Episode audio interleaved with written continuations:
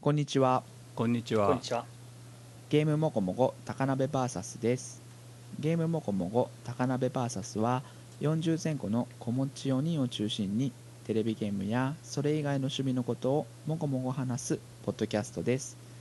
高鍋がホストで話し相手が毎回変わります。今日お送りするのは陽介と吉野と高鍋です。それでは今週の近況からお願いします。はーい今日は久々の3人会なんですけれども。はい。はいはい。マクドナルド最近行きました？いえ。行ってないですね。行ってないですか？あのね、はい。今ねハッピーセットが30周年の記念とかでうんうん。うんあの、うん。うん子供たちにとびきりの初めてをプレゼントしますとかなんか結構大それたことを言ってるんですがそれもらえるハッピーセットのおもちゃがですねオリジナルパーティーゲームってなってるんですよねで2週にわたって3種類ずつ計6種類のゲームを、まあ、配布してるというか、うん。ハッピーセットを買うとついてくるんですけど、うん。まあ、1週目の3つをもらってきたんですよねこの間。はいはいはいはい。中身が、えうん。ー、UNO UNO UNO してるでしょゲーム。うんうん。カードゲームの UNO UNO マクドナルドってらしいんだけど。ほうほう次がマクドナルドフィンガーツイスター、あフィンガーツイスター。あうん。あなるほど。うん、で最後が、うん。マクドナルドクルー人生ゲーム。クルーっていうのは、まあ、バイトさんのことですね。うんうんうん。あはいはい。次の週の11月24日から始まるのが、うん。マクドナルドトランプ、うん。うんまあ、普通のトランプね、うんうんうん。で次が、はいはいはい。ドナルド危機一髪あの黒ひげ危機一髪の ドナルドバージョン。はいはい。で最後がマクドナルドモノポリ。はでまあ最初の UNO とフィンガーツイスターとマクドナルドクルー人生ゲームをもらってきたんですよ、うんうん。はいはいはいはい。でそれぞれね割と出来が良くて、うんまあ、うんうんうん。UNO から説明すると最近さドナルド一族というかさあいつら出てこなかったじゃん。あ CM とかで。なんかねはい紫色の子とかですよね。そうそうそうそう。あれなんだっけ？名うんうんうん。前忘れちゃったけど、うん、紫色のなんかあのいたよね。ババババババみたいなやつね。グリマス、はいはいはいグリマスか。はいはいはいうん。まあ、あのなんかハンバーグラーとかさいたじゃんいろいろ、はいはいはいはいはいはいはい。はいしばらくあの裏方というか表舞台に出てなくて。うん。でね多分これがきっかけで復活したんだよね。あだからちょっとデザインがリニューアルされててちょっと現代調なんだよね。うーん。でなんかうんうんうん UNO ってさその、まあ、外国のゲームだからさあはいはい。あのうんうん色使いとかもちょっと日本よりベトっとした感じというかさうん。そそういう感じとその最近のなんかイラストチックな感じとかよく混ざっててなんかこれカードとしてすごいいいじゃんって思ったんだよね。で普通にもう UNO として遊べますと。でまあスペシャルバージョンなんでうん。スペシャルルールのカードが2枚だけついててでそのカードを出すとどうなるかっていうと好きな人と手持ちのカードを全部交換しますっていうカードなんだよね。おおがっさり。次の人に2枚あの取らせるドロー2とかってあるじゃんあれがねドロー2って書いたら分かりにくいと思ったんだと思うんだけどプラス2って書いたんだよね、ああうんうんうんうんでお一瞬これいいんじゃねって思ったんだよね。ドロー2って言われてもピンとこないから。うんうんうんだけど UNO やってない人から考えるとうん。数字か色を合わせたカードを次に出しなさいって言われるからプラス2だがプラス2が2に2と何が違うのかよく分かんないみたいうんうんうんうんな、そこだけちょっとうーんってなったねまあでもカードの質もすごい良くてで普通のトランプより一回りだけ小さいんだけどなんか小さくミミッチクしましたっていうよりはちょうどいい大きさに感じたね。うんうんうんうんだからなんか、うん、持ってて嬉しい感じのカードではありました。へえ。で次がフィンガーツイスターなんですけどこれは、うんうんうん。まあ、ルーレット部分と指をこう置いていくシートみたいなの2つが入ってるんだけどルーレットがプラスチックでできてて台座の部分に隙間があってそこに畳んだシートをね収納できるあだからなプラスチックのルーレットを持ち歩くだけでシートも持ち歩けるみたいうんうんうんなまあなんだろうね。こうちょっとこうイチャイチャしたいゲームではあるからこんなの持ってんだよって出すきっかけになるのかなっていうしまい方だよね はいはいはいだけどなんか残念ながらそのシートが超ペラッペラの紙でなんか23回使ったらちょっと端っこの方から破れてきちゃったりしそうだなっていうとこだけ残念でした、まあでもなんかこれはプラスチックも入ってるんであのいわゆるハッピーセット感みたいのがあったかな。うんうんうんうんでね 最後がねそのマクドナルドクルー人生ゲームっていうんだけど、はいはいはいはい。そうマクドナルド人生ゲームじゃないんだよね。マクドナルドクルー人生ゲームなんだよね。社長とかにはなれないんですね。社長ね慣れなかったな。あのクルーってのはバイトのことなんだけどはい。はいはい人生ゲーム2人やったことある？はいありますあります。ある、ううん。ん。あのさうん。車の形の駒にさ、うん。自分を乗せてさ、まあ、自分、うんうんうん途中で結婚して子供が増えたら、うんあの後ろに子供の駒が増えていくみたいなやつじゃん。うん。うんうんうんで不動産買ったりとかさ、なんか職業が変わってったりとかさはそういう感じじゃないですか、だけどうんうんね、マクドナルドクルー人生ゲームはねものすごく恐ろしくてあの一番最初に回すルーレットで、うん。うん。自分の、えー、と役職が決まるんだよね。うんうんうん。お役職っていうか、まあ、全員バイトから始まるんだけどーうんうん。将来が決まってんだよね裏に書いてある。で4人までしか遊べないんだけどルーレットが1から6まであるから、クルー1から6って書いてあるの はいはいはい。で将棋みたいに将棋はさ歩を裏返すと「取」って書いてあるじゃん。はいはい。みたいな感じに裏になれる成り上がれる職業が書いてあるわけ。うんうん。はいはいはいはい。で店長にはなれるんだよね。あで店長が、うんまあ、最上位なんだよ。クルーの人生としては。店長が裏に書いてあるのはクルー3と6だけなの。ー。ああー。で1と4はなんかスターとかなんかふんわりしたことが書いてあって。ほう。2と5はマネージャーって書いてあって。うんうん。でそれぞれその1から6が裏面のその上位の職種になれるにはあの途中でルーレットを回さなきゃいけないからバイトからランクアップできるかどうかも2分の1なんだよね。あつまり店長になれる可能性は6分の 1×2 分の1で12分の1うんみたいな。あ違う6分の2か。6分の 2×2 分の1だから6分の1だね。でバイトのまま一生を迎える可能性は2分の1なんだよね。あー。で途中で転職とか結婚とか出産とかもないし車や家を買う話も出てこない。マクドナルドの中だけで人生が閉じるっていう。あなんかこうちょっとブラックな感じがしちゃうよね。ーそうですね。いや今世の中の非正規雇用率が半分ぐらいでしたっけ、うん。そうすると結構リアリティラインに乗ってるっていう。そうそうだからなんか社会風刺かなみたいな。そうです。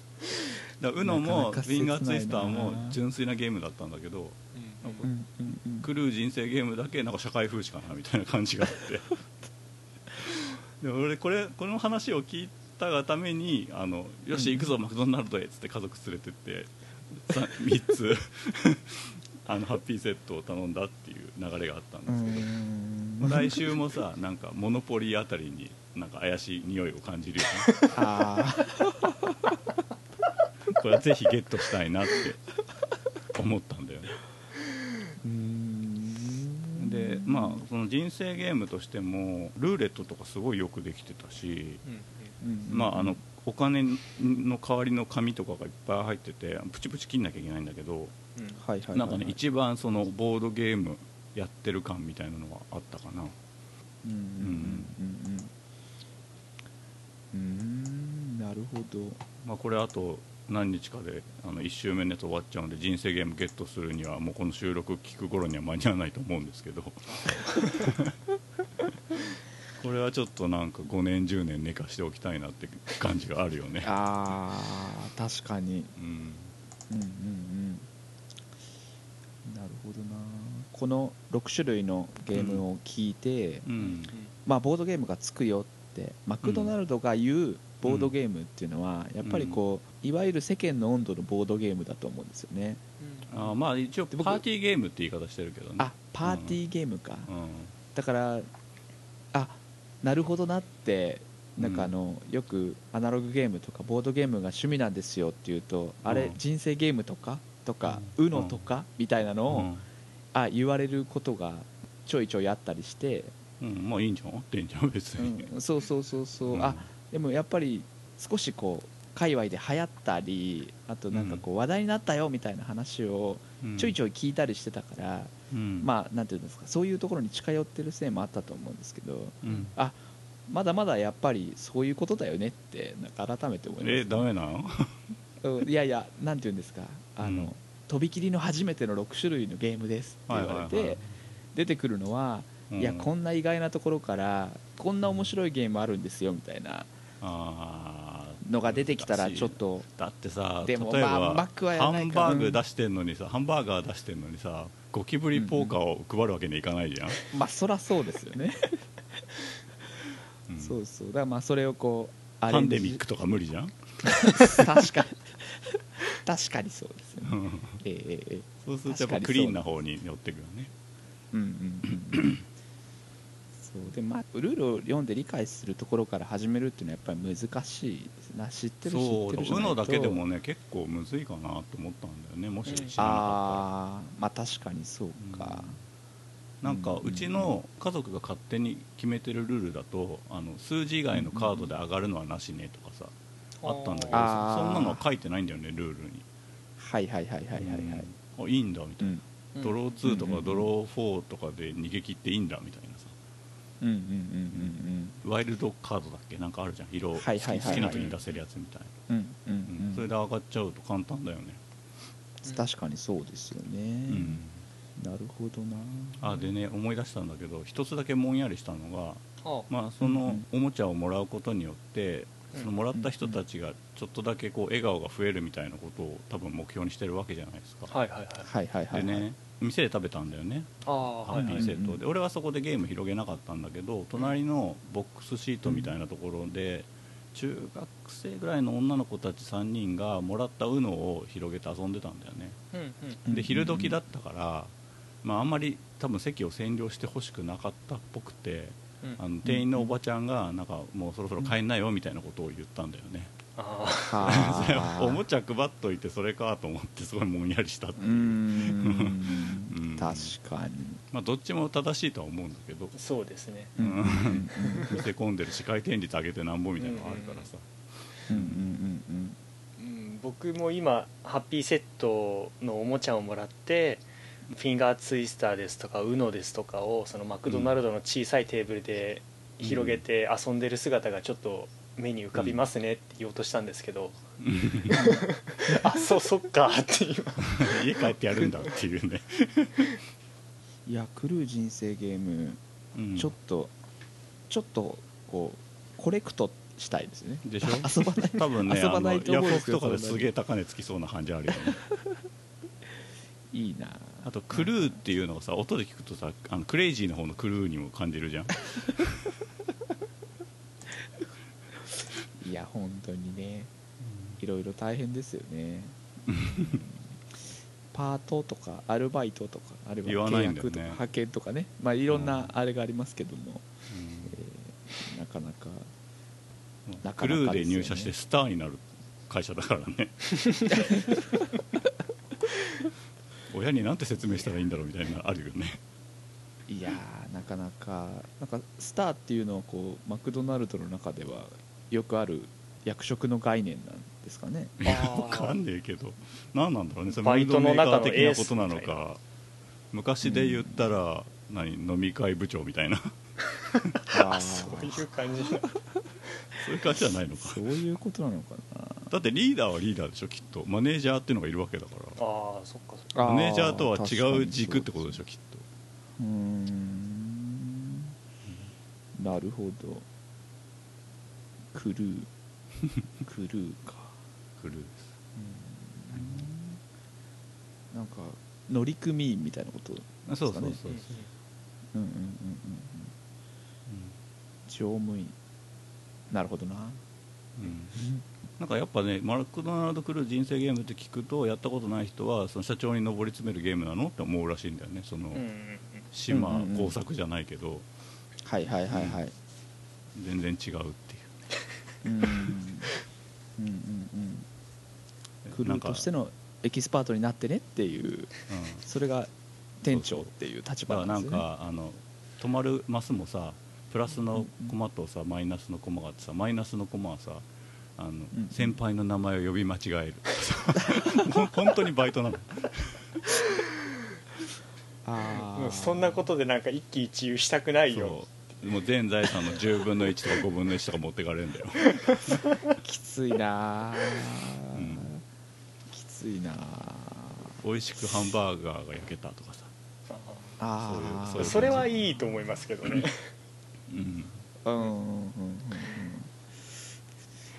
いやーそうか。だなんて言うんでしょうね。うまく言えないんですけどその企画側としてうん。これだなって思うのがうんでもなんかまあなんていうんですかネタとして面白いとは思うんですけどううん。んこの中でやっぱり弾けるポイントが人生ゲームだあんまないよけね。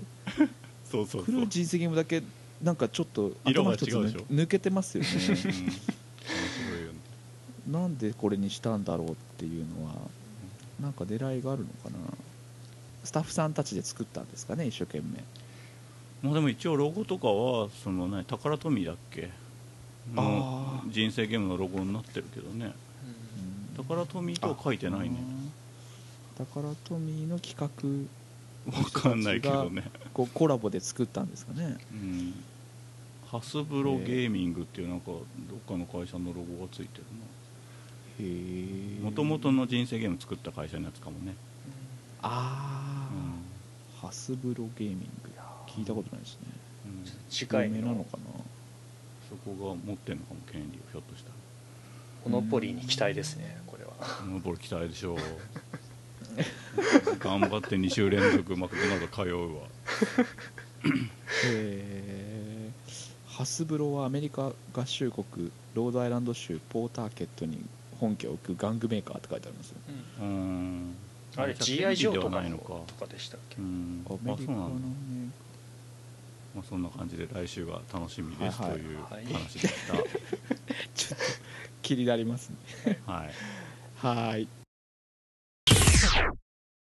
僕はですね今回あのユーロトラックシミュレーター2っていう Steam で買ったゲームのお話をしたいと思います、はい。はーい。ユーロトラックシミュレーターっていうのはですねユーロ圏というあのヨーロッパの地域がございまして、うん。でまあ、その地域をトラックで走って各所にある、まあ、その依頼をこなしてでその依頼っていうのは、あの荷物を運ぶことなんですね。でその荷物を運んで稼いだお金で新しいあ自分のトラックを買ったりですとか、えー事務所を建てたりトラック会社を運営したりしてまたお金を稼いででその稼いだお金で事務所をグレードアップするなりまた新しいトラックを買うなりっていうこう、まあ、ずっとそのお金を稼いでトラックを買って事務所を運営してっていうことをずっとこうぐるぐるぐるぐる繰り返すうん。ゲームなんですけど、でトラックの運転が基本的に楽しみのまあ大半なんですよ。事務所を経営したりですとか、まあ、その人を雇ったりっていうその要素もあるんですけど、まあ、人人材の育成ですか斡旋所から人を雇ってで、まあ、その人を育成してその自分はあんまりトラック運転しなくてもお金を稼げるようにするみたいな要素とかもあったりするんですけど、そこは僕あんまりちょっと楽しんでなくて。うんまあ、そのどっちかって言ったらやっぱりその自分でトラックを運転していろんなユーロ圏内にある、まあ、いろんな国々を回ったりとかするのが、まあ多分多分僕としては楽しいんだろうなっていうふうに思っててうんうんうん。うんうんでお金を稼ぐんですけどうんお金の稼ぎ方っていうのはまあ一つしかないんですよ。一つじゃないか、えっとまあ、人を雇ってその、えっと、人の利益でお金を稼ぐ方法と、えっと、自分でトラックを運転してお金を稼ぐ方法と2つあるんですけど、まあ、自分でトラッうんクを運転してお金を稼ぐうん。方法の中にもうん依頼の種類っていうものがまあいろいろございましてう、んうんうん。まあ、例えば荷物の種類ですね。ドライバーのレベルっていうものがありましてでそのレベルが上がっていくとスキルみたいなものを触れるんですよね。でそのスキルを振っていくと、例えば長い距離の荷物を運ぶことができるようになったりだとかあとは危険物ですか、うん。まあやばいやつ？そうです。なんか、えっと、ちょっと覚えにくいなんか薬品名みたいな感じの。ニトロとか、ああなんか多分そんな感じのやつですね。うん。を運べるようになったりだとか。でそういう依頼っていうのはお金が高いんですよね。うん。でだからそのスキルを上げて効率よくお金を貯められるようになったりとかするんですけど。うん。ここまででなんかあの楽しそうだなって思いました？いやなんかなんだろうどこに魅力を感じたんだろうとは思ったね。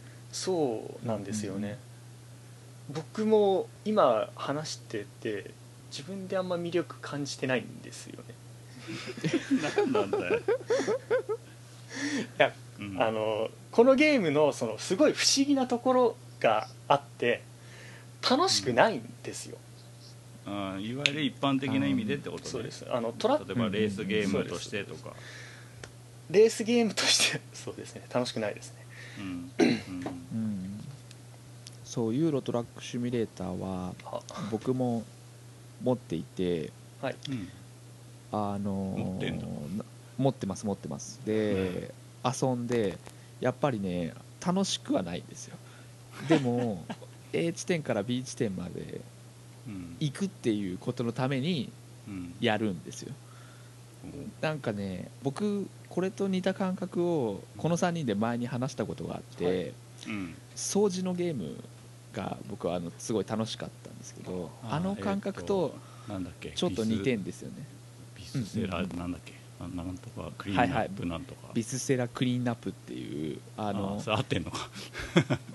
エイリアンたちが残虐なことをやった宇宙のコロニーみたいなところで散らかった死体を片付けるっていうゲームがあるんですけどうん。あれの感覚にすごい近いですよね。あの、うん。作業そのものを黙々と楽しんでると、うん。なんかこう脳内物質みたいなのが出てちょっと楽しくなる感じがあって、うん。でもなんかその僕が感じてる吉野さんがゲームを楽しむ楽しみ方とうん。なんか重ならないっていうかはいはい。どういうところが楽しいのかもうちょっと聞いてみたい感じはしますよね。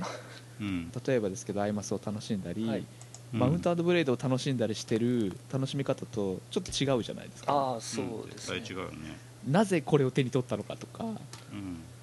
ちょっと気になるところではありますよね。そうですね。僕がこれを手に取ったのは確か本当に何気なくだったんですよね。あのはいはいはいはい。まあ、ちょっとそのスチームのセールでやってってっていうだけうんうんうんうんでまああのなんとかシミュレーターっていうものの存在は知ってたんですよはいはいはいはいはいファーミングシミュレーターですとかありましたよね、確か、えっと、類似のもので、ではいはいはあーうんうんでなんかこう黙々と何かをやるっていうものの存在は知っていたんですけどでそのあトラックのシミュレーターってことは多分トラックを運転するんだろうなって思って。うん。あのーまあ僕はあの運転の免許を持ってないので。あそうなんだ。はい。でうん。ちょっと車の運転してみたいなって思って。でトラックだ。からうんだったらそうですよね。まあ確かにだったらレースゲーム変えた話なんですけど、うん。でまあ実際こうやってみたらうん。トラックらしさみたいなものはすごくあるんですよね。はいそのまあ僕はその実際に車を運転したことがないんですよ。あの、まあ、さっきも言いましたけどはい免許持ってないので、まあ、だからあのうん例えば、まあ、車の運転って言ったらやっぱりゲームの中になるわけでグランドセフトオートですとかうんあとはグランツーリスモですとかっていうもののその車の運転したしかしたことがなくて。でもなんかその中でやってるその車の運転とこのユーロトラックシミュレーターの車の運転っていうのはやっぱ違うというかやっぱユーロトラックシミュレーターはそのトラックの運転をやってるって感じがすごいしっかりするんですよ。例えば小さい角を曲がるときに内輪差ですか？うん。にしっかり気を使わないといけないですとかうん。あと小さい車が見えないことですとか。はいはいはいあはー低いところだねい。うん。あとはスピードを出しすぎると急に止まれないっていうことですとか、まあ車全般にきっと言えることなんでしょうけどなんかこのうんユーロトラックシミュレーターをやってそのより実感しましたねその車のその制度性というんですか。あスピード出すってこんなに怖いことなんだっていうふうに。っていうのもユーロトラックシミュレーターってやっぱりこう退屈なんですよ。道路を走ってる時間ってすごくねうん。あの高速道路をこう延々こう似たような景色がずっとこう流れているようなところをただただそのキーボードの W キーをずっと押して進むことと、まあ、あとちょっとハンドルですか A と D キー。で右に曲がるなり左に曲がるなりくらいしかしないんですよほとんど。だからすごい退屈なんでついついこうスピード出したくなるんですうん。でもうん。最初の状態だとスピードにロックっていうんですかうんえっと、これ以上スピードが出ないようになりますっていうそのそういうシステムがあってあそうですそうです。うん。それがあのデフォルトの状態だとかかっててで僕はそれを知らなかったんで、うん。ずっとあのうわーうん。もうなんでこのなんかちょうどいいスピードでずっと走り続けないといけないんだってずっと思ってて。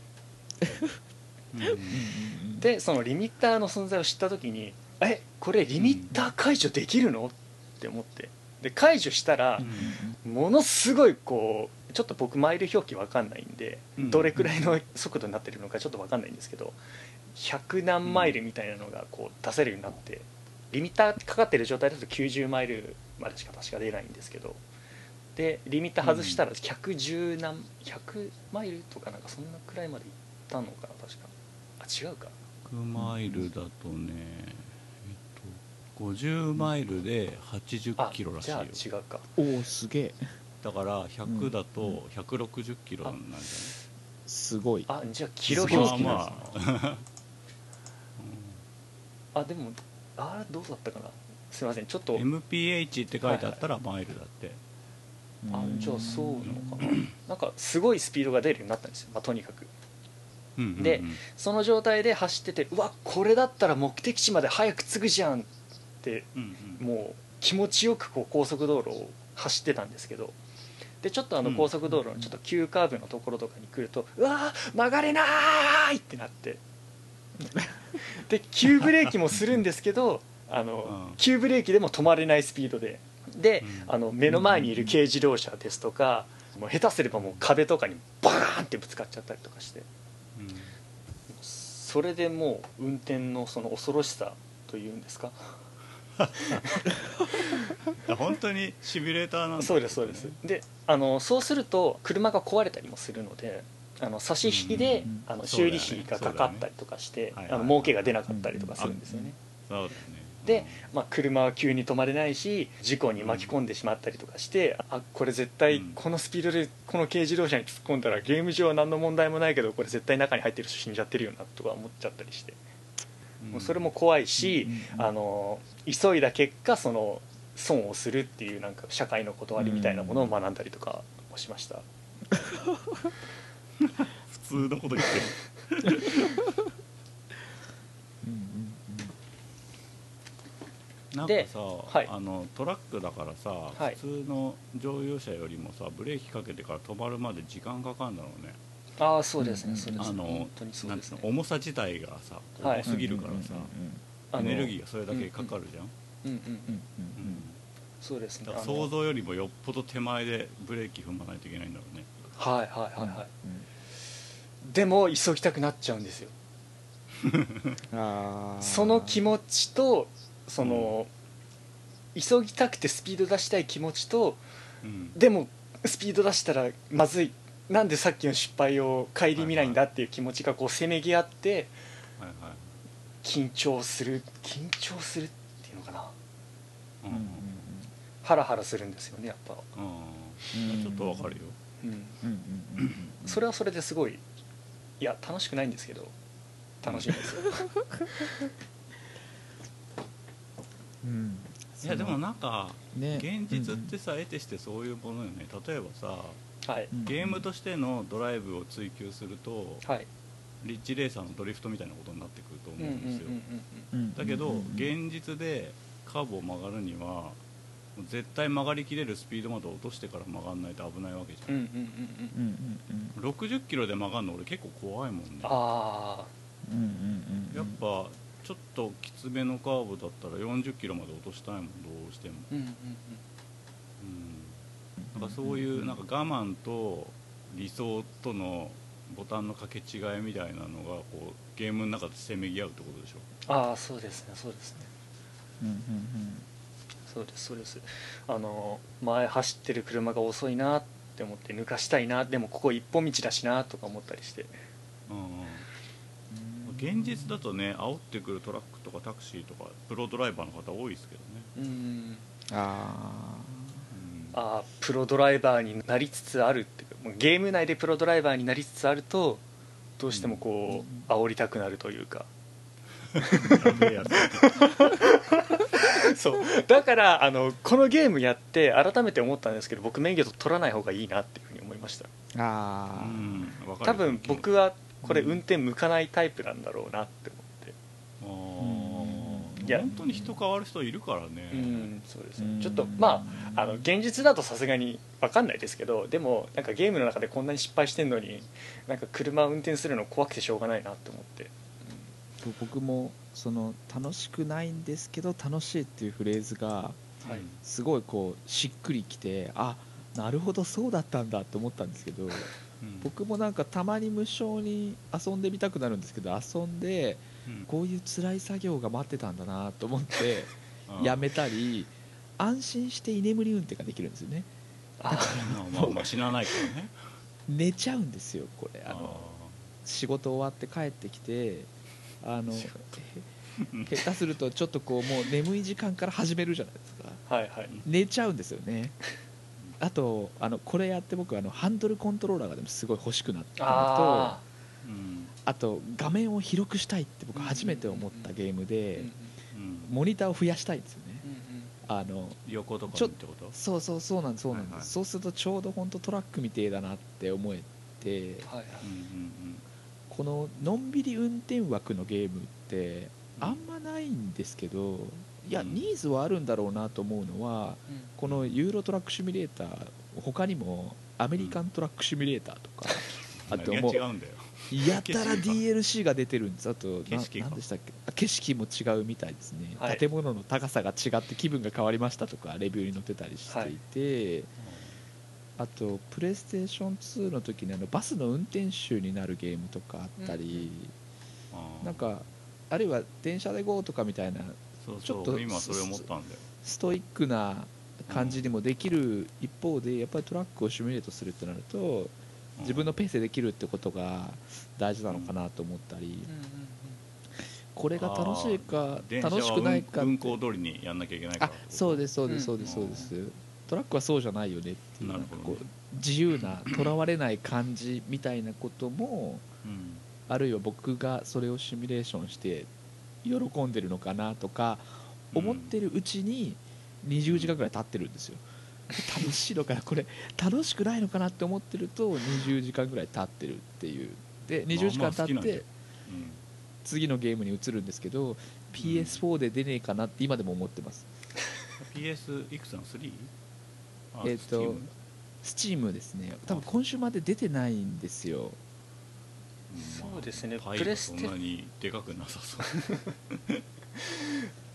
プレステ4で出ると多分 VR とかなったりとかしてあの横を向くだけではいはい、うん周りの景色が見れたりとか、うんうんうん。なんかあの僕は全然意識してないんですけどあの一応その各所各所になんかちょっと象徴的な建物とかあるらしくてあの、うん。まあ、ユーロ圏内のあのロンドンですとか、はいはいことでしょ、っていうものがあったりするらしくて、まあなんかあの荷物を運んでない時は軽いトラックあ何も後ろにつけてないトラックでどこでもこう好きなところ回ったりとかできるんですよ。うん。その時にあのうん。風のようになって走れみたいなことを言われるんですけど。それのそのフレーズが結構気持ちよくて僕は結構気に入ってるんですけど、うん。まあだからその観光的な要素もなんかあるじゃああるらしいです。でもあんまり僕としてはそこはあんまり大事じゃなかっけど。あそうなんだ、はい。なんかシミュレーター系ではもうちょっとシリーズがいっぱい出てコンシューマーにも移植されてるあのファーミングシミュレーターがうんうんうんあってあれはこうやっぱり運転するんだけどもっと農業に力を入れたやつうんで、うんああいうのはあんま興味ない感じなんですか？吉田さんあいえいえあのなんかまあ機会があったらいつかやってみようかなっていうふうには思ってますし、うなんかあのその例えばそのファーミングシミュレーターだったらその農家のおじさんになりたいしトラックの運転はいだったらトラックの運転手さんになりたい。なんかその卓上でそのロールプレイをしたいみたいな気持ちあがーなるほど。ありますよね。あーなんかそうか。ロールプレイって意味ではもう一貫してるよね、うんうんうんそそうですねまあごっこ遊びだもんね。まあ、だから例えばその,、うんうんうん。あのファーミングシミュレーターだったらなんかこう本当にこう究極的に気分を出すんだったらやっぱ麦わら帽子かぶって、ね、あの机の前に座りたいですしトラックの運転手さんだったらなんかこうちょっとラジオでもかけながらはいはいはいしけたタバコでも吸いながらトラックでも運転した方がそれっぽい気持ちが出るのかな。あ僕はタバコ吸えないんですけど。なるほどな。吸わないじゃん。あなるほどなるほどそういう意味ではねこうプロデューサーだったりこう農家だったりートラックドライバーだったりってことなんですね。そうですね。うんうんうんうんうん。あとなんかちょっと僕やったのだいぶ前なんであはい。れですけど、うん。なんかやたら駐車だけ難しかったんですよね。ああそうですね。うんあの難しそうだよ。すごい快適に行くんですよ。で A 地点から B 地点まで退屈な時間は僕すごいそんなに面白くないようなつまらないようなでもこれは面白いんだって信じてやってる感じはあったんですけど 駐車だけが全然うまくいかなくて、でもうなんかこうちょっと嫌になっちゃったんですよねあれあー。すごい難しいんですよね。そうですね。なんか駐車はやっぱりトラックを運転してる人がやるべきなんじゃないかっていうくらいに難しいですね本当に。やっぱ難しいんですね。あの、トラックってあの後ろにあの牽引しているそのトラックの軸とそのトラックをうん。の動力の軸2つあるから全然普通の車と同じようにバックができなくてすごい難しくてで僕はもう12回やってもうあこれはできないなって思って目的地に着いたらいくつかその駐車の方法を選べるんですよ。はいはいはいはい。駐車の方法。その難しいものを選べば選ぶほどそのドライバーに入ってくるその経験値みたいなものが増えたりするんですけど僕は一番簡単なあもうこれで帰るぜみたいな感じのコマンドを選んであの駐車しなくてもいいようになりました、駐車しなくてもいいようになるコマンドをいつも選んでますね、あ。あ。まあでもエースコンバットでも最後着艦するかどうか選べるもん。ねああはいはいははい。いはいはいはいはいはい。そういうことなんでしょうね、前はどこまでを任務と取るかみたいな。ああ、うん。アップデートとかで追加されたのかもしれませんね。そうかもしれないですね。なんかあんまりスキルとか、あの速度リミッターとか感じなかったんですよね。だから僕そこまでやってないのかな。あななかったのか当時。わかんないですけど、もう一回やってみたらいいですね。レースゲームやっててハンドルのコントロールはあんまり欲しくなんないんですけど、はいこれは僕ハンドルでやりたかったんですぶよねっといやつでやり本たいよね。やりたかったですね。うん初めてハンドルコントローラー欲しいと思いました、そうですね。なんか十字キーでやるには確かにレースゲームよりなんかこうなおのこと物足りなさを感じる気はします。確かに。うん。うん。いやでも手離してもまっすぐ進んだら絶対寝ちゃいますよね。そうですよね。絶対寝ちゃうなそうそう。これ飲酒運転もし放題ですからね。まあね。そうですね、ビールぐらい飲んでるイメージあるしね。そうですね。そうです。そうですよね、まあというわけであまああんまりおすすめできるかといったら僕はあんまりおすすめしないんですけどうん。そういうのが好きな方だったらいかがでしょうか？という感じではい。うん質問なんですけど、はい。途中で腕相撲大会が開かれたりしないんですか？しないです。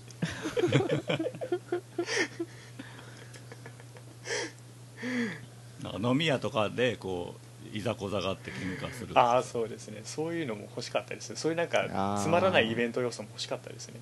欲しかったあとあれヒッチハイクのすげえエロい美女を乗っけられるみたいな多分日本で出たらそういうのが追加されるんだろうなと思いますけど。うんああそういうのはない。イベント的な感じではない。そうですね。なんかとにかくストイックにトラックの運転とあのお金の勘定だけするゲームですね本当に。すげいやでもなんかちょっとな吉野さんの世界を垣間見れる感じは、やっぱり毎回聞いてて面白いなって、えなんかやっぱ,、思うんですよね。やっぱ軸にさごっことかさうん。あのロールプレイとかさ演劇みたいなものが潜んでるよねいつもね。うんうんうんうんうん。そうそう。僕さっきの「いやファーミングシミュレーターやるんだったら麦わら帽子かぶってやりたいですよは」ああなるほどって思ってうんうんうんううんんすごい素敵だなと思いながら。聞いてるうんいや素敵だ。あー。あの口の周りカールおじさんみたいな。そうですね。そうですね。そうですねあのなんかちょっとなんていうんですかあの巻きタバコじゃないですけど葉巻みたいなものを加えるともっといいかもしれませんね。はいはいはいオールオーバー。オーバーオール。オーバーオールとか着てね オールオーバー。なるほど、というわけです。はい。面白かったです。僕ちょっと今日あった若干暗い話から始まっちゃうんですけど いいよ。患者さんの話なのであんまりこう具体的な話はちょっと言えない点とあとん。若干フィクションが混じってるところもあるんですけど、いいよ退院するにあたって、えーとうん。患者さんの家に訪問に行ったりするんですよ。うん。で事前に、えーその患者さんはちょっと一人暮らしの男性の方なんですけど、猫を飼ってると、その猫が20歳って言ったかな。もう本人が言うに 20, 20歳だと。うん。であのだいぶ弱ってたんだよねっていう話をしていて1回目の訪問に行った時に猫が亡くなってたんですよね、でまあそれはちょっと悲しいことだけど、まあ、今日はちょっとどうすることもできない時間もないからもう病棟に帰らないといけないっつって帰ってで今日僕が相談をしてあの、まあ、前日にいろいろ調整をしてるんですけど、猫の仮装に行きたいってうん。言っていて、で仮装に一緒に行くことになったんです。ほで部屋を片付けたり、まあ、その猫を火葬場に持って行ってお骨にしてってあのいろいろ手を尽くして、まああのん。骨壺に入れてで一回家に持って帰ってでまだちょっと退院の準備もあるから病院に戻るみたいな感じなんですけど、うん。まあ、行きはちょっとこう猫の思い出とか話しながらやるんですけどさすがに焼いてお骨になった後は静かになるわけですよ。うん。はいはい。でケースワーカーが運転をしていて彼が隣にいて骨を持ってると。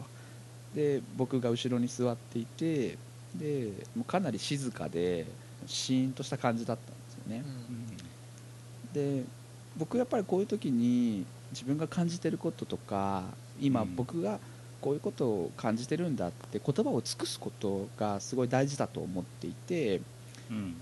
かなり静かな時間長かったんですけどあお別れって寂しいなって思ったのでお別れって寂しいですよねって言って僕も話しながらあ僕もなんか義理の母が亡くなった時のことを思い出しましたとかって言って、うん。たら前の座ってたワーカーが実はあのお私も去年16年飼ってた犬を亡くしてねなんつって。うん。うん。でなんか寂しいなっていうことをこう共有できたら場の空気がすごいこう柔らかくなったんですよね、うん。でいや猫好きの人はねって猫は我々が飼うんじゃなくて猫に選ばれてるんだよって。だからまた選ばれるんじゃないかみたいな話を急にその患者さんがし始めて、はいはい。あそうかもしれないねみたいな。なんかこはい。うその息苦しい中でも寂しい気持ちを語るっていうのはあなんか素敵だなと思ってやっぱ僕はこう言葉を尽くしてる、うん。えーことが僕にとっても大事だし、あるいはゲームとか物語でもなんか雑に説明されたりとか、なんかこうちょっとふざけてやったりするみたいのがぱり若干苦手なのかもしれないなって、うん。なんか思ったりすることがあったんですよね。うん。で、まあ、ちょっと、まあ、そんな話を控えながらゲームの話に移っていくんですけどえ今日僕がご紹介したいゲームは PS ビータで発売している「えーうん。空の奇跡 FC」の「エボリューション」という、えーのは EVO い。ですかね、はい。というゲームでもともとは2000年代初頭ぐらいに Windows で出て、うんうんうんうんえー PSP にも移植して、それのリマスター版に当たるゲームなんです、うん、でしつこいぐらいにキャラクターが 語るんですよ。世界観を語る。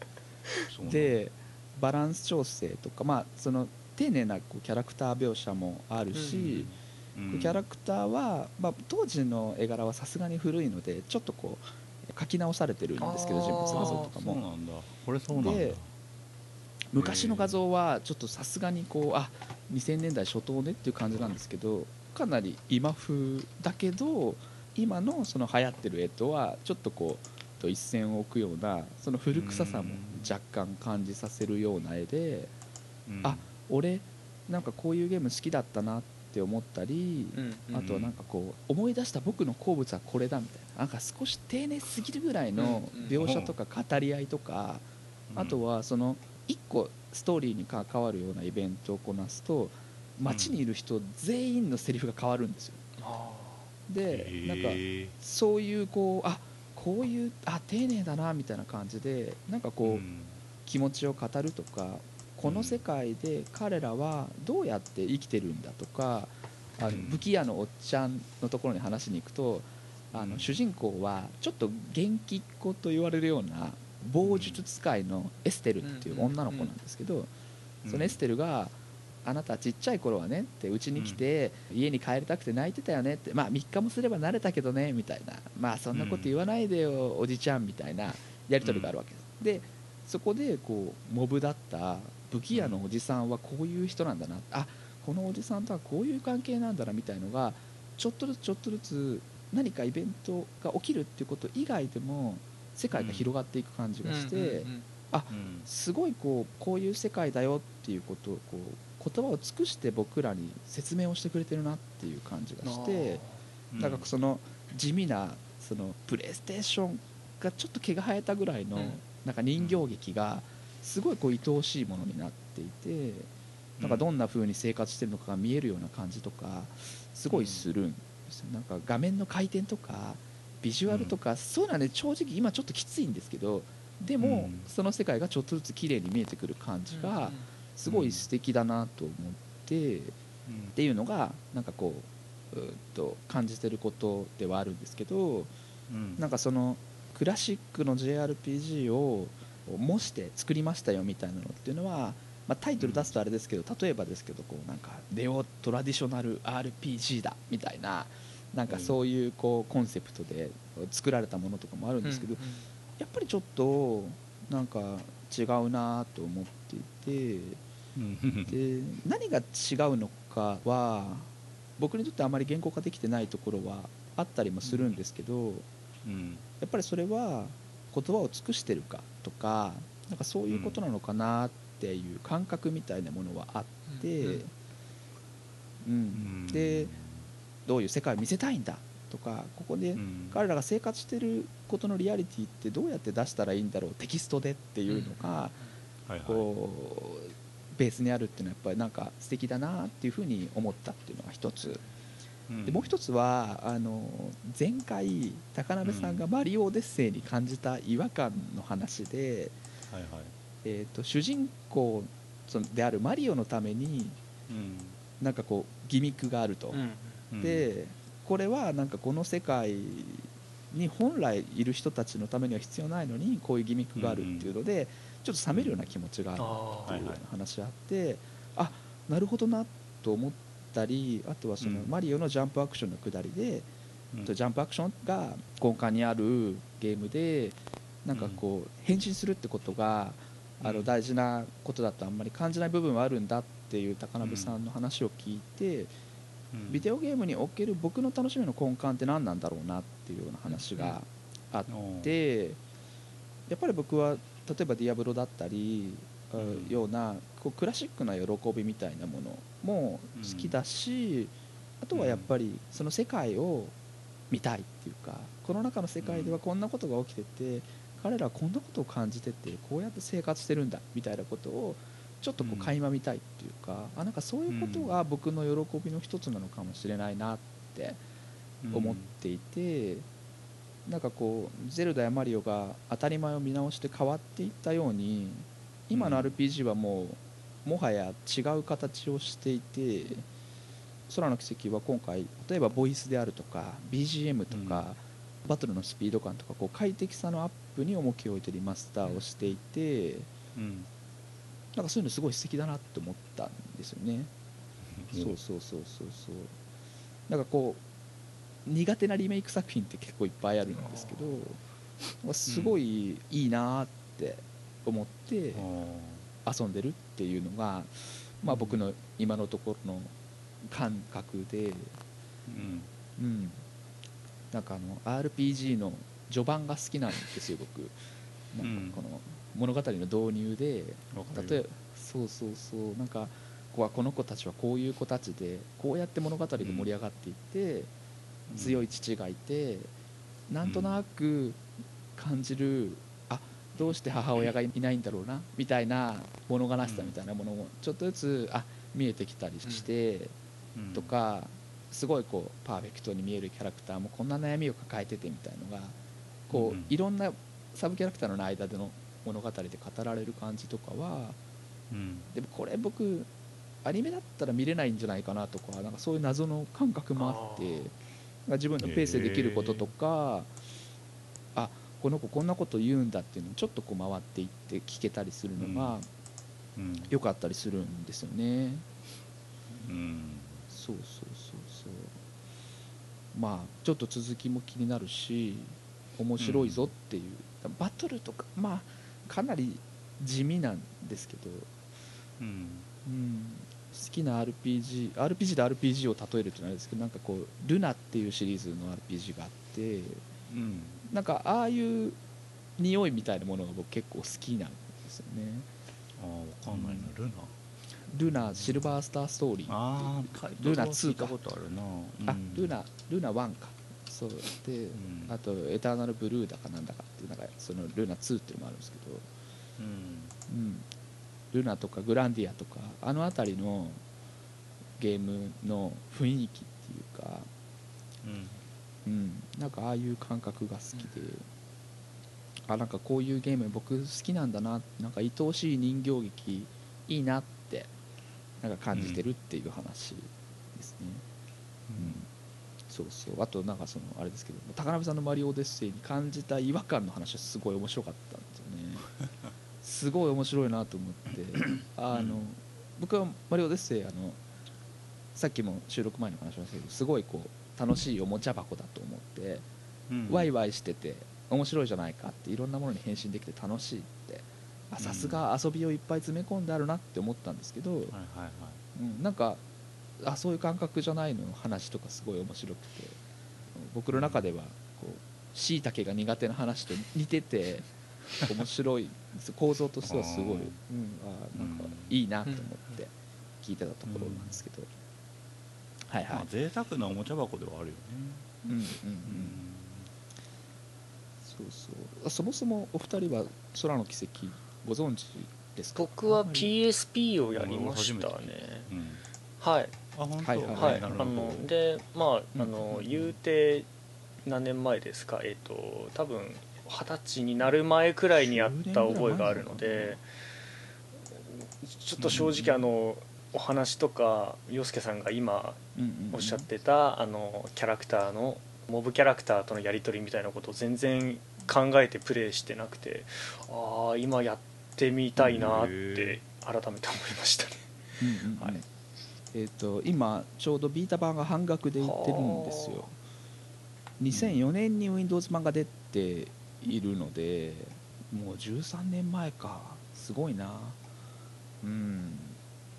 うん。なんかそうまあクラシックですよね非常に。クラシカルな感じですけど、うん。うんうん、そうですねなんか宝部さんがそのよくうん言語でえー語らないもののがそうマリオの時もなんかあんまりそのキャラクターが説明するっていうのはちょっとどうかなと思うんだよねって話をしてて、ああなるほどなと思う一方であこの子こんなこと言うんだみたいなのも僕感じるから なんかちょっと難しいなとも思ったりもしたんですけど、うそうそうそうそうなんですよねこれだけうん。だから宝部さんにこれゲームをおすすめできるかっていうとちっともそういうつもりはないなくってですね。そうそうそう。うん、吉野さんはなんか意外と楽しんでもらえるんじゃないかなってちょっとだけ思ったりしますけど。そうあ普通に楽しく1周目をやった記憶がありますね、なん。か、うん、うんうん。キャラクターたちもなんかすごいバラエティ豊かな面々が揃っていたような覚えがあって。うんうんうんうんでなんか確かこれ連作なんですよね。FC と SC みなんですよ。たいなのがあって。うんはいはい。つながってんの？そうなんですそうなんです。でそれでまあその2作目は僕やってないんですけど。でもなんかその最後の引きが最後の引きはすごい鮮烈に覚えてて。でそれですごいなんかああ面白かった。でも続きやりたい。でもお小遣いがないみたいな感じの、えーあーうん。うんうんうん。それで確か幼少の頃の記憶が終わってますけど。でも。ここで日記は終わっている。いやでもまあとにかく楽しかったですよ。はい。あうんうんうんうんうん。ーえ洋介オリジナルもやったの？やりました。ただ、えーとうん。当時 PSP 僕ロードとあのうんバトルのスピード感がもう本当に耐えられなくて。かったんだ。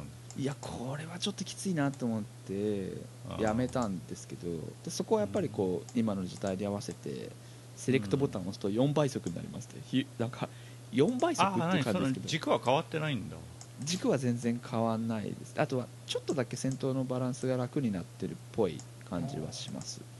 まあ全体にこう絵とかさそういうのは丁寧になってんだろうけど、はいはいはい。あの世界観を掘り下げるっていうところでセリフがすげえ増えてたりするのかなと思ったんだけど。あそういう感じではなくてもう本当にリマスターっていうか、あうんうんうん。HD 版まあ多少絵のテイストは変わってるにせよ、HD 版に近いようなことなの、そうですねそんな感じです。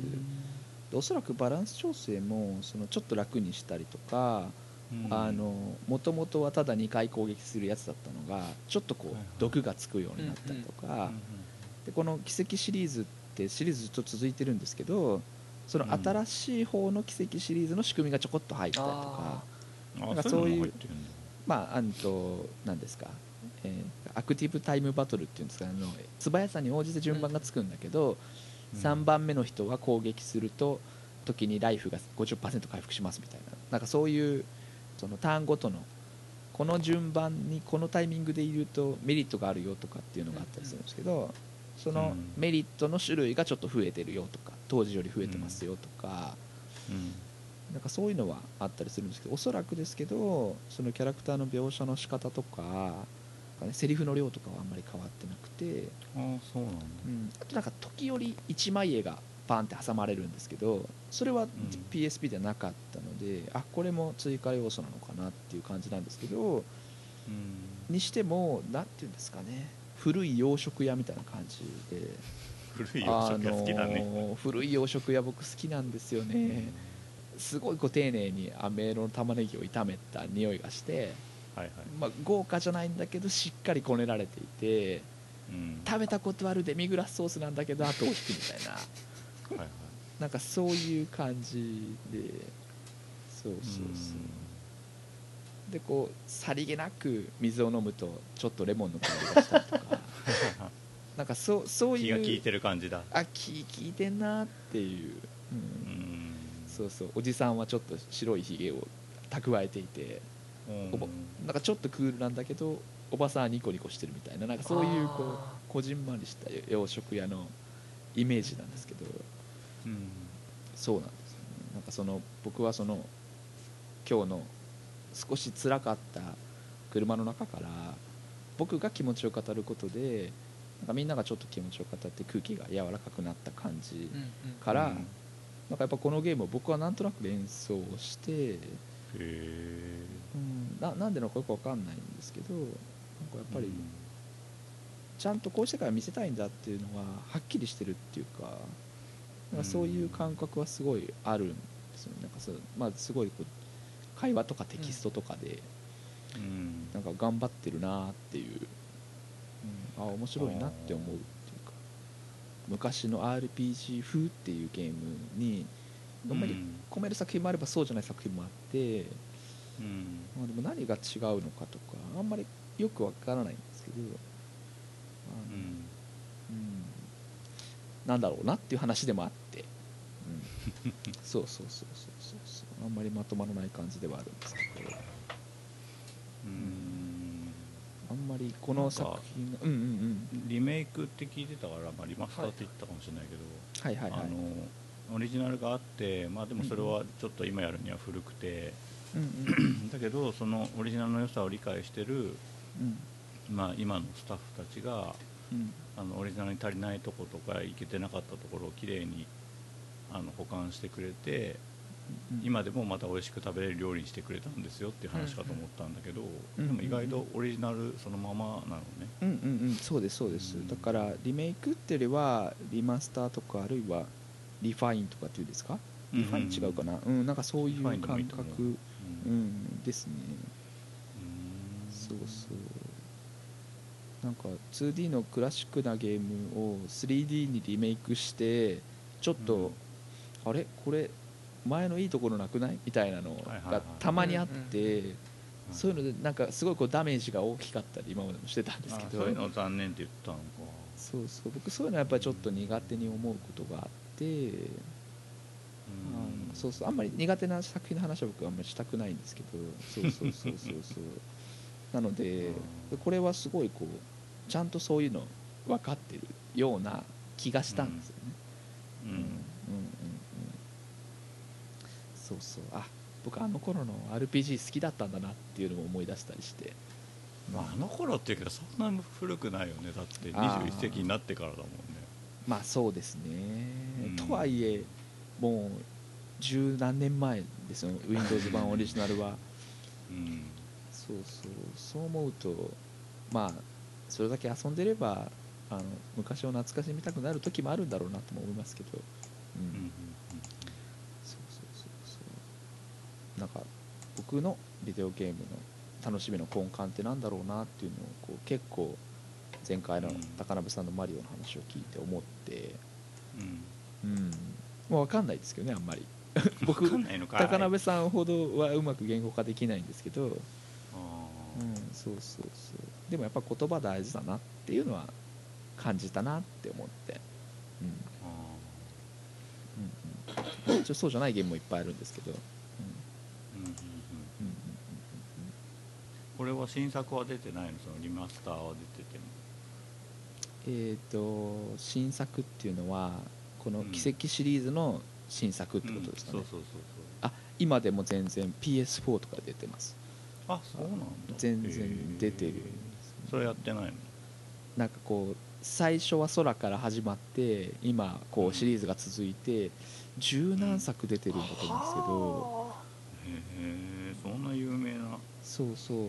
でなので空からやらなきゃなってずっと思ってたんですよ。なので今回ビータでセールをしてたのであこれはチャンスだと思って FC と SC を同時に買ってうん。であの合わせて5000円だったんですけど。うん。そうそうそう。今でも11月16日に「えっと千の奇跡」っていうののうん。これもリファイン版なのかな？PS4 版が出てとか続いてはいるんですよね。うん。あもうちゃんと言ってなかったんでファルコムのゲームなんですよね。うん。なんか意外と僕ファルコム好きだなと思って。ファルコムってイースの会社だっけ？そうですそうですそうです。ううん。んそうなんです。PC ゲーっていうイメージあるよねファルコムってね。ああ今かなりコンシューマーでもいっぱい出してますけどね。うん。うんそうそうそうそう。そうなんですうん。なんかさっきのトラックシミュレーターの話ともちょっと似てて、うんうん。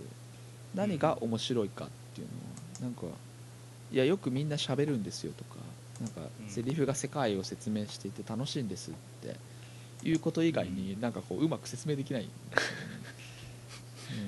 すよね、うん、そうそう。もう話とかはかなりこうキャラクターも、まあ、個性はあるものの少しまあ、うんベタに近いような形で元気な女の子とクールっぽい謎を秘めた少年でこの元気な女の子にはちょっと心を開いてるんだけどまだ隠し事があるみたいな。なんかそれが地域の用心棒的な役割のブレイサーっていうのを見習いになって依頼を受けながら大きな謎に巻き込まれていくみたいな。何度も見たことあるようなお話なんですけどでもこれでこうなんかこう味わい深かったりして。うん。何がいいって言われるとちょっとうまく説明できないっていう確かところは、まあ、まあ、同じようなこと言って丁寧にできてますよっていうなんかそういう感じなんだ。なんかこうゲームの空気感に包まれている感じがすごい心地いいというかうん。ああうん。なんなんでしょうね。うんそうそう。なんかその架空のものとか体験したことないことを懐かしいとか心地いいって感じるって何なんだろうね。ああなんかその原風景みたいなものと関係してんのかうん。うんうんうん。そうですね。なんかこういう元気な女の子のそばにいるちょっとクール気取りの少年に憧れた僕みたいなのをちょっと思い出すのかもしれないえそれは何？リアルな体験としてってこと？あそうそうそう。ちょっと賢くて冷静でその元気な女の子をいさめつつうん。でもなんか僕はちょっと不完全なのかもしれないみたいなことを言ってバカそんなことないよとか言われるっていうなんか そういうその一連の下りをどんなシチュエーションなんだよそれ。なんかあの魔獣を退治しろって言われて2人で行くんですよ、はいはい。ででもその魔獣を農場ぐるぐる回って最終的に捕まえるんですけど退治しろっていうミッションだったから退治した方がいいって思うんだけど、元気な女の子の方はこの子たちはもういいんじゃないって十分に懲らしめられたしみたいな。でなんか依頼主の農場の人たちもまあいいよねみたいな、もう二度と悪いことするんじゃないよみたいな。のでこう野に放つんですよね、まあ、柵を強化したりとかして、ね、ここで住んでる人たちをみんな仲間だからみたいな。うん。でその後にそのちょっとクール気取りの少年クール気取りっていうかまあ実際になんかいろいろ事情を抱えてクールな態度をとってるうん。少年が、あのうん。僕はちょっとなんか不完全なのかもしれないなって今でもあいつらは処分した方がいいと思ってるって言うと、うん。その元気な女の子にバカって言われるわけですよ。5年間もねあなたと一緒にいてあなたのことはあなたにもよく分かってると。あなたは不完全なんかじゃないみたいな、で分かればよろしいみたいなそういうくだりがあってなんかこうなんかそのワンシーンでなんかこうあこういうシーンジャンプで見た気がするみたいな。いやだからそれリアルな体験じゃないじゃん。いやなんだろうな。でもそうそうリアルな体験じゃないのか。でもその少まあで年のも追体験ではあるのか。その少年の葛藤みたいなものはどこかで抱えていたような気もするし、あるいは今でも感じてることでもあるっていうのは確かで、うんうんうん。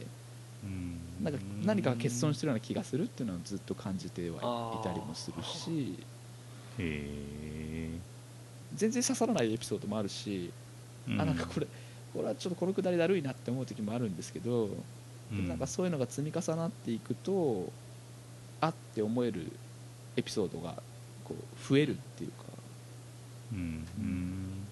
それがなぜかはよくわからないんですけどうん。なんかこの人たちがここで生活してるなみたいな感覚が覚えられるっていう話で、まあなんかあんまりまとめっていうまとめはないんですけど、うあのんまあ僕もゲームで嬉しいとか楽しいとかっていうことがあったらまあ、うん。その楽しいよっていうところの気持ちはお話しできるなっていうのはあるのであの非常にこうあのこのゲームの空気とか雰囲気とかクラシックな RPG に思い入れがある人ほど楽しくできるのかなと思うので、うんあの興味があればぜひ触ってみたらと、うん、感じてはいます。はいはい。うんうんうんうんうんうん。まあ僕自身がもっと言葉を尽くせっていう話はまた別にあると思うんですけど。うんうんうん。ちょっとなんかね難しいよねなんかうん。逆に惚れてるものの方が説明って難しいよね。うんうんうんうんううん。そうそうなんとかうまくなんだか分かんないから惚れてるっていうのもあるだろうし。ああそうですよねうんうんうん。ちょっとビジュアルっていうかそのなんか古臭い感じは確かにあってうん。なんかその古臭いのが逆に良かったりもするしなんかい、うん。今ちょっとまあ、セールはしてますけどあんまり遊んでる人もいないからツイッターで検索したりとかしても出てこないわけですよ。うん。聞かないもん。そういうのもちょっと良かったですよね。でもなんか見るといややっぱり奇跡シリーズは空が一番だよねって言ってる人たちがいて。うん。うん。なるほどなるほどって思ったりするんですよね。なんか田舎に帰ったみたいな感じ？ああそういう感じなんですかね。あうん。まあでも、まあ、本数はそこそこ出てるソフトではあるので、ーそうなんだ、うん。うん。まあ知る人ぞ知るってほどでもないんですけど。うん。はいあの、まあまま、毎回のことながら、まあ、こちらからは以上ですという感じで うん。はい。はい、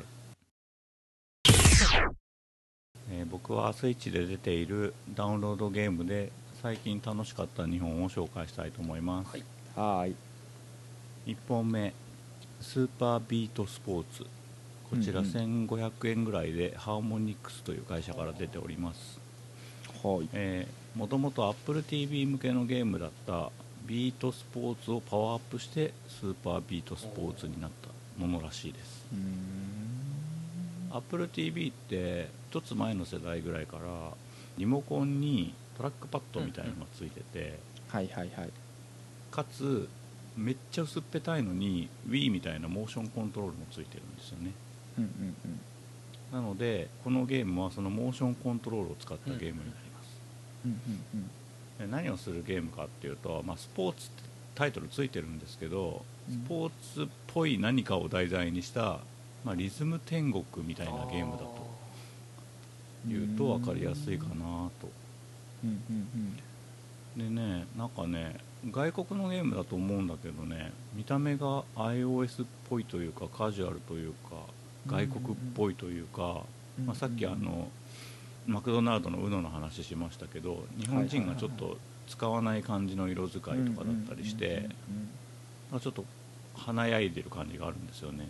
はいはいはい。でなんか気になって買ってみたんですけど、うん。まあ、音ゲーというか、まあ、リズムに合わせてボールをバットとかラケットで打ち返すゲームなんですよね。でその音をあのパラッパラッパーの松浦正也が作ってるらしくて。へえだからなんかそういうバランスもあってそのバタ臭いんだけどそんなに嫌じゃないみたいなギリギリのそのグラフィックとか音とかのバランスを保ってるのかなと思いました。であのムービーとかもあるし体験版とかもあるんでやってもらうと一番分かりやすいとは思うんですが5つモードがあって、まあ、どれもそのバットかラケットでボールみたいなのを打ち返すゲームですなんか1つ目は陸上のレーンみたいなのが3つあってその3つの向こう側に敵のモンスターがいるんですよね。うんでそのモンスターがそのレーンを切り替えながらボール投げてくるんでこっちもレーンを切り替えながら打ち返すっていう。で次はなんかバレーボールみたいなやつでネットの向こうに3匹ぐらいモンスターがいてなんかこうパス、トスみたいなことやってるから、うんそのなんか来たぞっていう時に打ち返すゲーム。はいはいはい。でそれもなんかバレーボールみたいなネットがあるんだけどこっちはバットとかラケットでパーンって打ち返す、はいはい。で次がなんかモグラたたきみたいに穴から3つの穴からモンスターが顔を順番に出すからその順番通りに球をぶつけるっていうゲーム。あ次が同じように向こう側に3匹あのモンスターがいるんでそれを壁のように使いながら隣にいる別のプレイヤーに球を跳ね返すんですよねモンスター越しに。ーでモンスターがその当てるごとになんか属性みたいなのが変わって、まあ、どのその3つのうちのどれに当てるかによって作戦みたいなことになるわけ、まあじゃんけんでいうとグーチョキパーみたいなことでさすげえ球が加速したりとか急に遅くなったりとか当てちゃいけない爆弾になったりとかするわけ。うんうん。そういうのをやりながら壁打ちラリーで勝負を競うゲーム。おー。で最後がこれは TBOS 版にはなかったらしいんだけどうんエアホッケー的な何か。うん。でまあ、これはなんかエアホッケーとかすげえ誰がやっても楽しいのになって思うんですけどうんなん。かやたら反射するおかずみたいなのが多くてですねものすげえやりづらいっていうホッケーとそのモグラたたきみたいなゴルフうん。だけがちょっと微妙で他の3つは結構楽しかったですね。うん。これ、うん。はい、あ対戦なんですかそれ。うんはいはい。対戦はエアホッケーとそのテニスみたいなやつかな。それそれ以外は協力。うんうんうんで面白いなと思ったのはその一番最初の陸上のレーンみたいなやつを切り替えて打ち返すってやつなんだけどうん時々背の高いモンスターが球を投げてくるんですよ。そうすると2人のプレイヤーはその肩車みたいにお互いに乗っかって2階のやつが打つみたいな、ああうん、だからそういうのもあるから「お前今そっち行くなよ」みたいなさ。そういうわたわたしたのが楽しめる感じがあって、はいはいはいはいでまあ、スポーツと言ってるけど、まあ、ただただボールを打ち返すってとこをスポーツと言ってるだけなんですが、まあ、ただあのリズム天国が良くないところがもし一つあるとすれば見た目とルールがどんどん切り替わるからうん。何をどうするゲームなのか一瞬判断がつかない時があるっていう問題があってこのゲームに関してはいいタイミングでボールを打つっていうルールだけは決まってるんでそこは迷わなくていいよっていううん。良さがあで説明はなかったんだけどあの買った時はずっとボタンとスティックで操作してたんだけど今日そう調べててそのモーションのゲームだよってことで、まあ、あのジョイコンを外してみたら、まあ、それでももちろんプレイできました。はいはいはい。でやっぱりなんかバットを振ってる感じとかに近づいていくしなんかちょっとこうエクササイズ的な感じもあったりするんでうんうんちょっとこう息が上がってくる感じとかも面白く遊べるかなうんという、へえはいうんうんまあこれからね正月とかクリスマスとか家族とか親戚で集まる機会も多いと思うんで、うんまあ、マリオカートとかやるのも楽しいと思いますけどちょっとあれだと濃すぎて重いなって時にはこれぐらいの感じが、ね、年の差離れた家族とか親戚だといいんじゃないかなって思いはいましたという話でした、え2本目が「キャットクエスト」というゲームでこちらはフライハイワークスが1200円で出しております。うんうんうん。えーなぜか猫が主人公のアクションロールプレイングゲームになっております。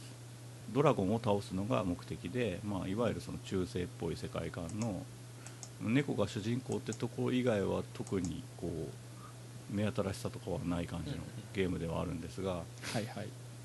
まあ、1200円っていうところがまずお気軽だってところとうんうん。あとちょっとハクスラっぽい感じがあってうん。まあ、昔のファミコン時代のアクションロールプレイングゲームって、まあ、大体一つの広いマップがあって敵がわらわらわらっていってで切って切って切って切って逃げてみたいなことじゃないですか。うんうんでそれを、まあ、今のテクノロジーでやってる感じではあるんですよね。うんうん。で ダメージを受けると ニャーってこう 言っちゃう。とかあと、まあ、宿屋があるんだけど宿屋に入ると普通宿屋のドアを開けて、まあ、カウンター越しに話してっていう感じじゃないですか。でなんかこう暗転して回復してみたいな。じゃなくて猫だから店の前にいる主人と話すとそこでもうパタって寝て回復してもうもうそのまますぐ冒険に出るみたいな。店の中に入るシーケンスとかないおうおうおうおう。猫だからね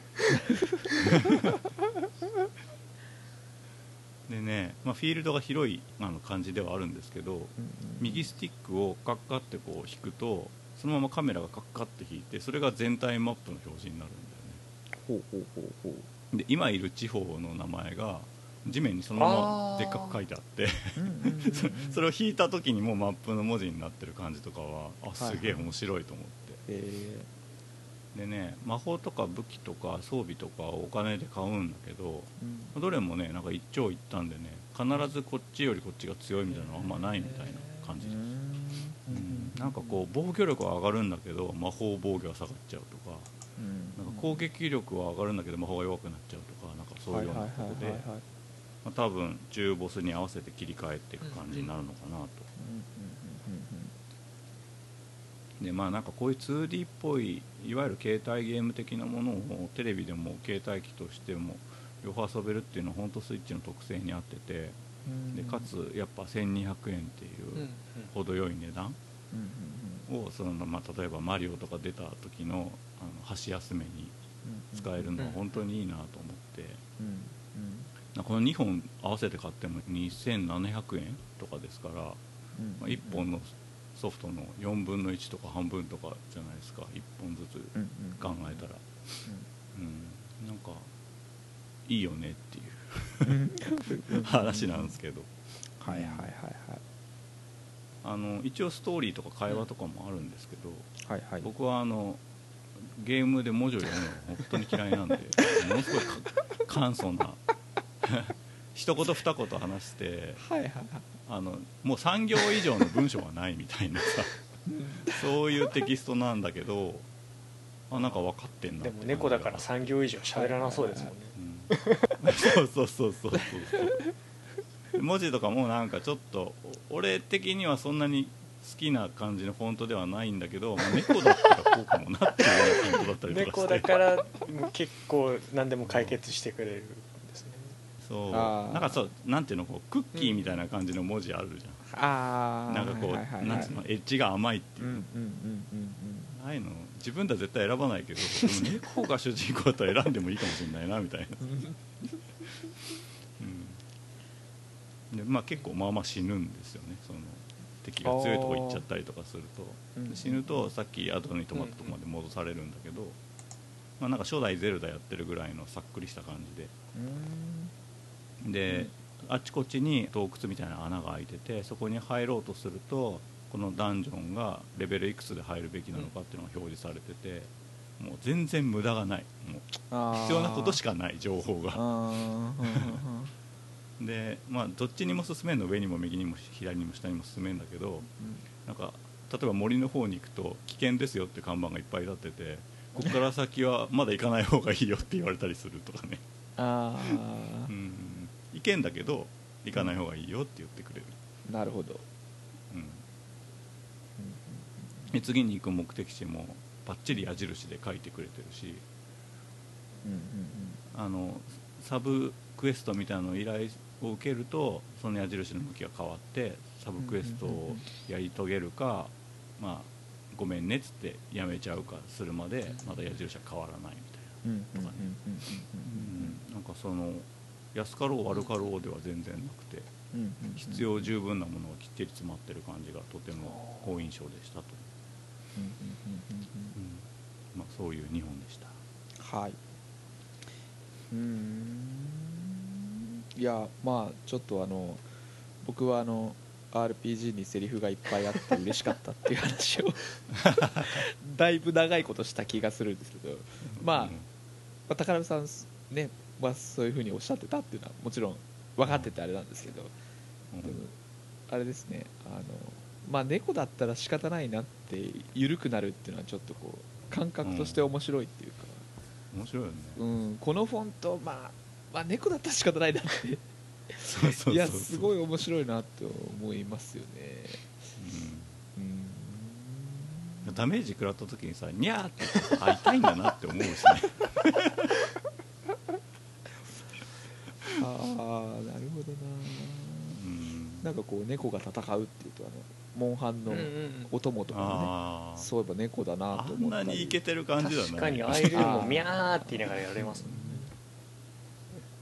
そうですうんうんうんそうそう。あと僕あの一番最初に猫の仮装の話をしたなと思ってなんか。うんあはいはいはい。そうそうそう。そこ微妙にかぶってるね。そうですね。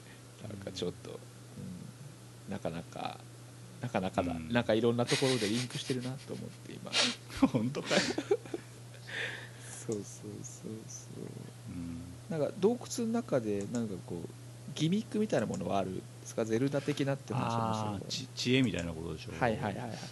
それはないね。どっちかというとディアブロとかに近くてあー。まあ敵がちょっとあの何こう魔法を打ってくるタイミングとかをうまく避けつつチクチクやるみたいな、そういう知恵はあるけどアクション的なものだね、みんな。ねああやっぱ、ね、で男女だからな。うん分かんないけど。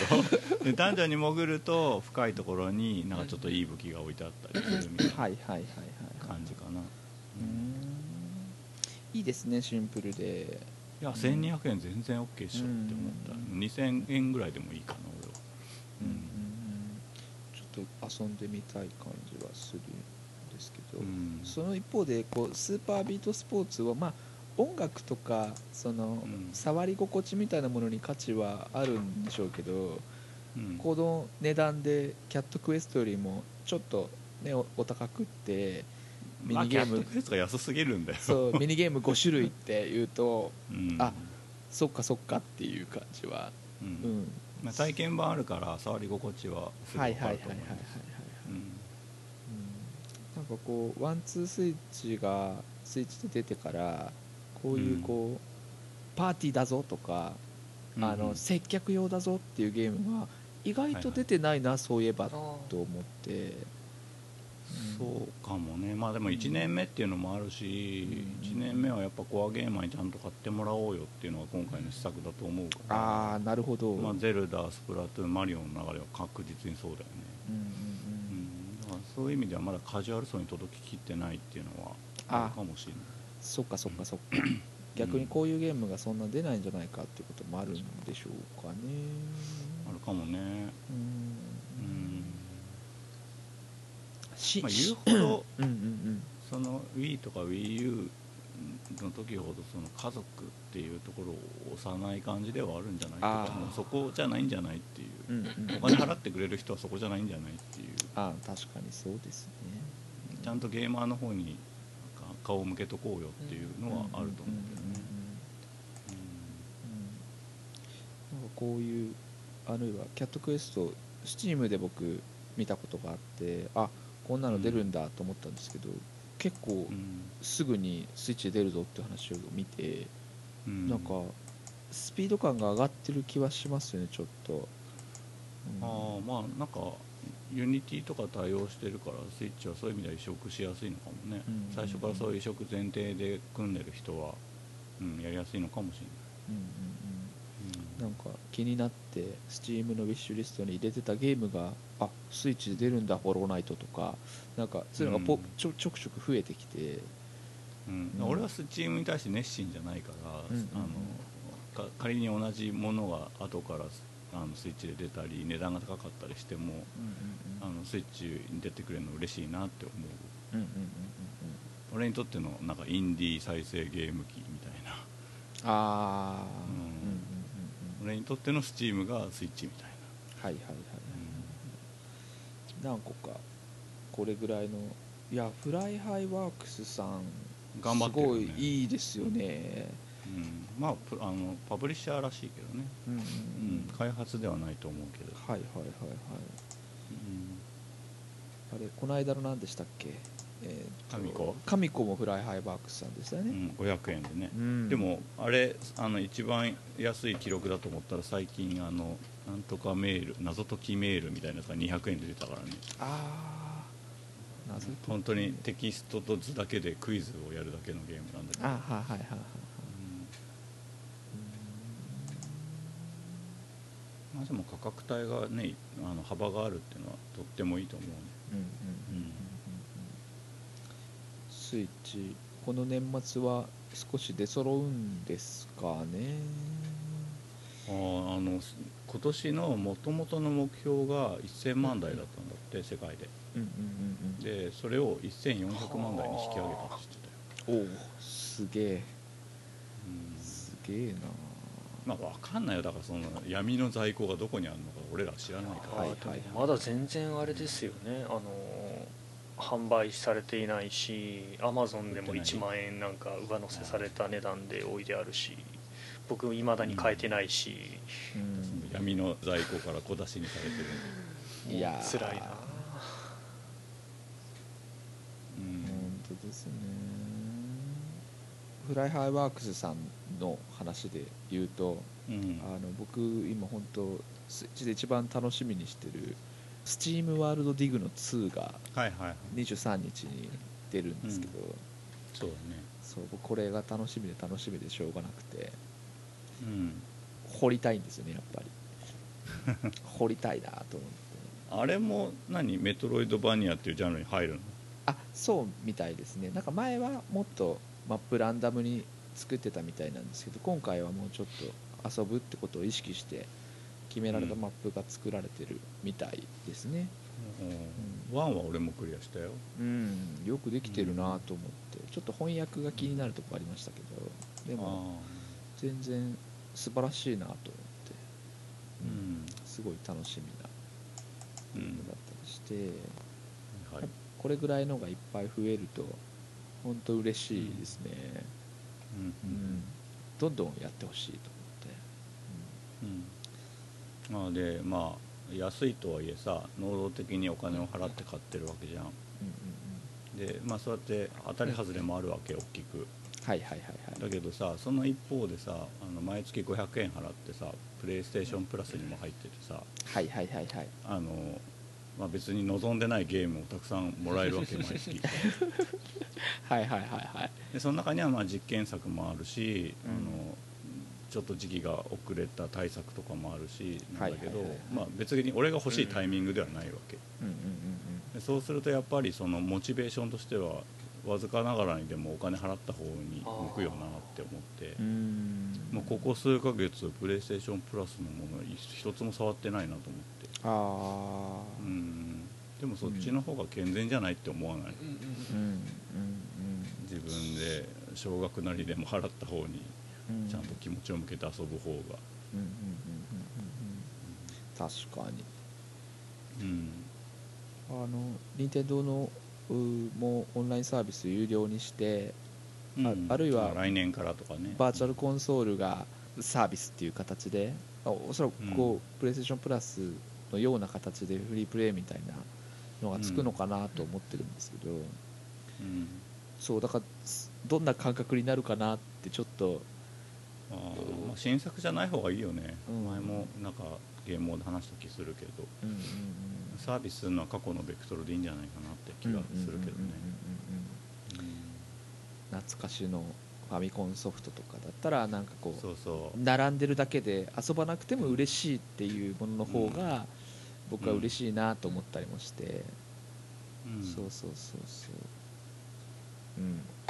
なんかカセットのマークでいっぱい並んでたらちょっと楽しいですよね。ああアイコンがカセットの形でね、うんうんそうそうそうそう。はいなるほどな。まあ、そんな感じで。うん。あの、うん。猫だったら仕方ないながすごい良かったです。確かに。はいそういうデザインってあるよね。ピカチュウ元気でチュウとかもさそういうデザインだったらしいじゃん。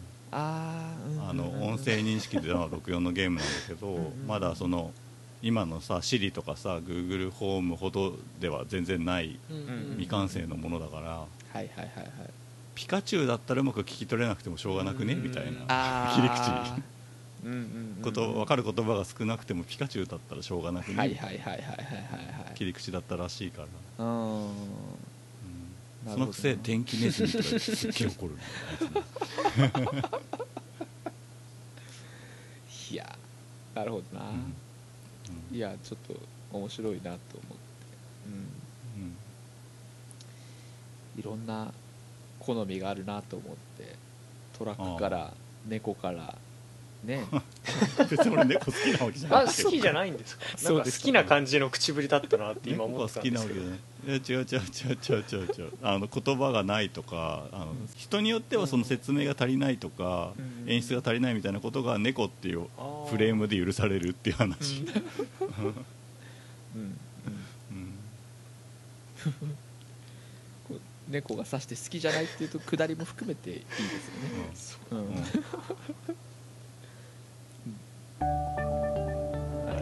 はい。以上ゲームもこもこ高鍋 VS でした。お送りしたのは陽介と吉野と高鍋でした。それではまた次回までごきげんよう。さようなら。さよなら。さよなら